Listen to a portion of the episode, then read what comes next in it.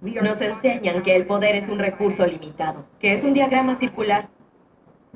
Cuanto más tengo, menos tienes tú. Y cuanto más tienes, menos tengo yo.